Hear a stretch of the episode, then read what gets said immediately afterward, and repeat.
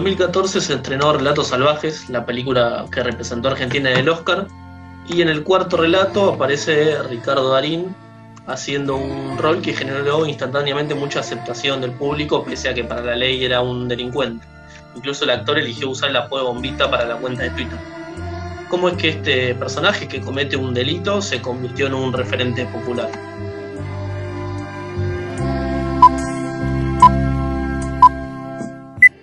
¿Qué tal? Mira, yo estacioné mi auto. La cédula verde, por favor. Sí.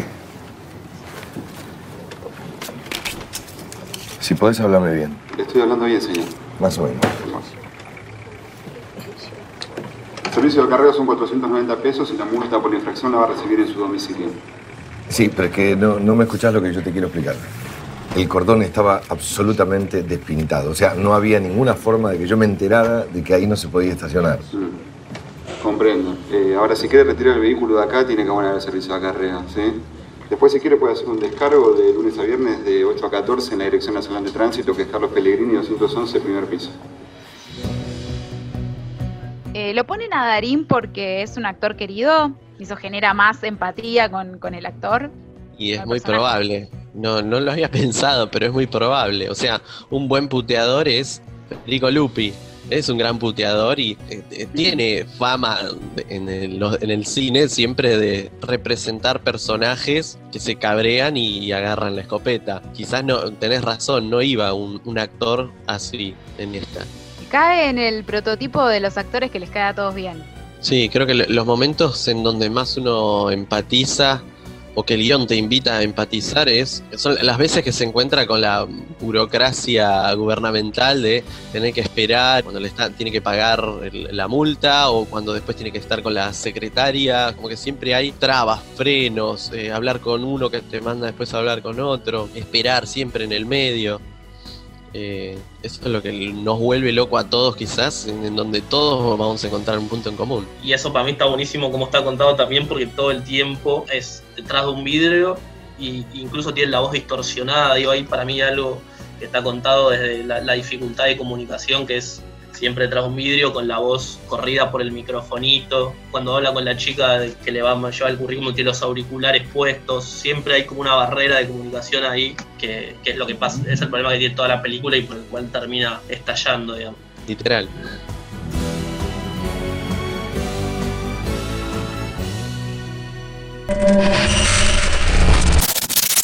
de lo que son los trámites a la hora de pretender hacer, eh, escuchar un reclamo que considerás genuino y, que muchas veces, no digo todas para tratar de ser un poco positivo, muchas veces te encontrás con una estructura férrea, inamovible, eh, eh, sorda, que no escucha explicaciones, que no le interesa escuchar explicaciones, y difícilmente uno se encuentre con alguien de una repartición o de una institución o de una empresa y demás que, que está dispuesto a decir, a ver, contame cuál es tu caso, En la ciudad de Buenos Aires, en 2018, el mal estacionamiento estaba entre las multas más caras de la ciudad de Buenos Aires.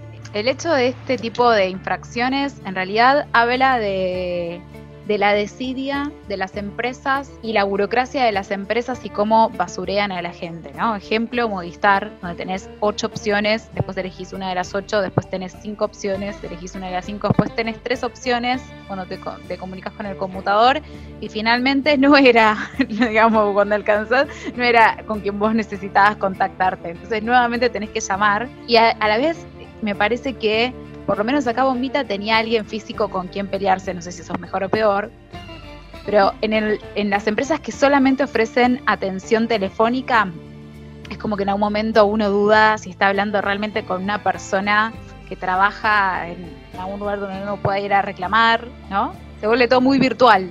Sí, pero bueno, el tipo también siempre se encuentra, creo que eso es otra de las grandes ideas que tiene la peli, que es que todo el tiempo se encuentra con eh, la falta de un superior, digamos. Siempre están esos, esos empleados defendiendo a- al jefe, le pasa cuando va a pagar la multa, que pide hablar con un superior y le dice que no hay, le pasa cuando va a pagar el acarreo, le pasa cuando va a entrar el currículum, que le dice la secretaria, no, no, no manejo los horarios de mi jefe, que supuestamente están almorzando a las 4 de la tarde. El gobierno habilita una empresa privada para que levante guita en pala. Obviamente a cambio de una comisión para los funcionarios que nosotros mismos elegimos. Indignante, pero es así. Y tenés dos caminos. O pagás y trabajas un poco, o te revienta el corazón del estrés. ¿Y sabes qué, flaco? Yo tengo muchas razones para vivir.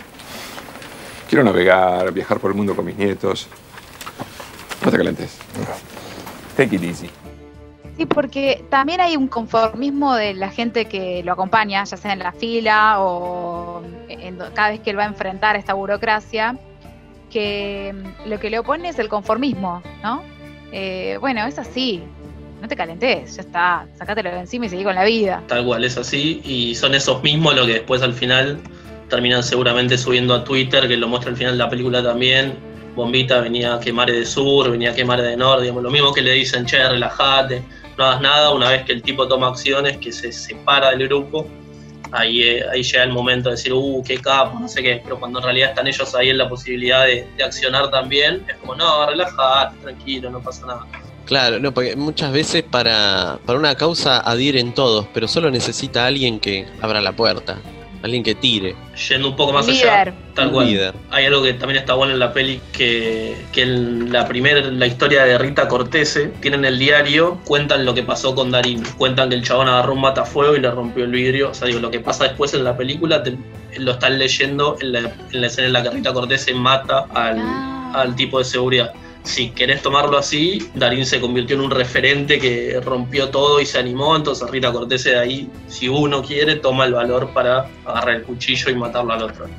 Y esto es el barrio de Caballito. Aquí vive el verdadero bombita. ¿Recuerdan el personaje de Ricardo Darín en la película Relatos Salvajes? Resulta que un hombre de 30 años, al que le acarrearon el auto en la calle Sarmiento, en la ciudad de Buenos Aires, tuvo una reacción similar al personaje de esta película. Llegó a la playa de infractores del gobierno de la ciudad y con mucho enojo, mucha furia, explicó que su auto estaba bien estacionado y se negó a pagar la multa que debía abonar ahí en ese lugar. Lo cierto es que comenzó a insultar a los trabajadores de cobranza, golpeó una ventanilla de atención al cliente y amenazó al supervisor. Le decía, no sabes con quién te metiste, te voy a partir la cabeza. ¿Por qué la historia de Bombita pasa a conocerse más que el resto de los relatos? Para mí, junto con la de Martínez, son las más eh, argentinas, digamos. In- son las pocas que tienen instituciones. Creo que, si no me equivoco, todas las otras son peleas entre privados, personas, individuos. Acá Darín no solo lucha contra, contra sus propios problemas, sino que lucha contra una empresa de acarreo privada, contra el gobierno de la ciudad. Está bueno, el de en Darín es contra las instituciones, contra la burocracia. Y los otros aparecen apañando esa burocracia. Sí, Sí, incluso acompañando, acompañando o resignando esa, esa situación. ¿Hasta qué punto, viste, la gente está cansada de, de, de los robos? Entonces van, lo agarran al chorro y lo linchan hasta que queda despedazado el tipo. No puedes invocar ahí la, la figura de bombita.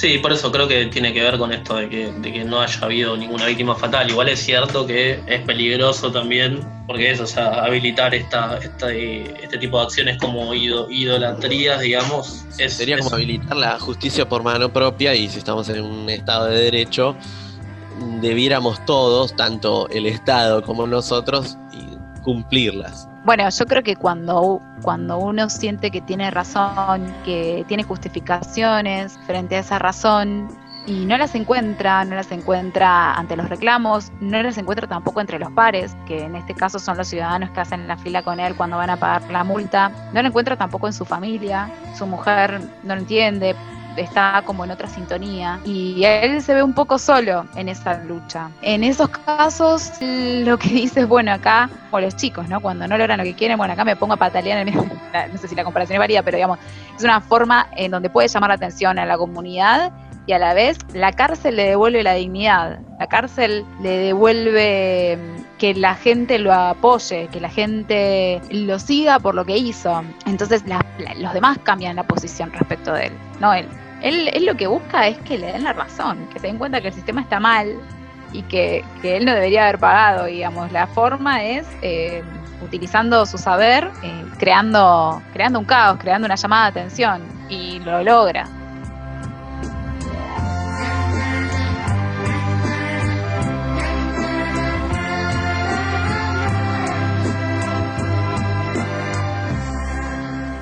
Probablemente nunca te hayas peleado con un tipo que no te deja pasar en la ruta porque tiene mala onda o porque le da envidia. O, digo, no te hayas bajado y hayas terminado muerta con el auto explotando. Eh, o no hayas acuchillado a un político ni todas esas cosas. Ni te hayas subido a un avión en el cual seas la psicóloga de, de, un paciente tuyo que no, que no resultó bien. Pero chicos, qué cerca que estoy de, convertirme en una, escena de relatos salvajes.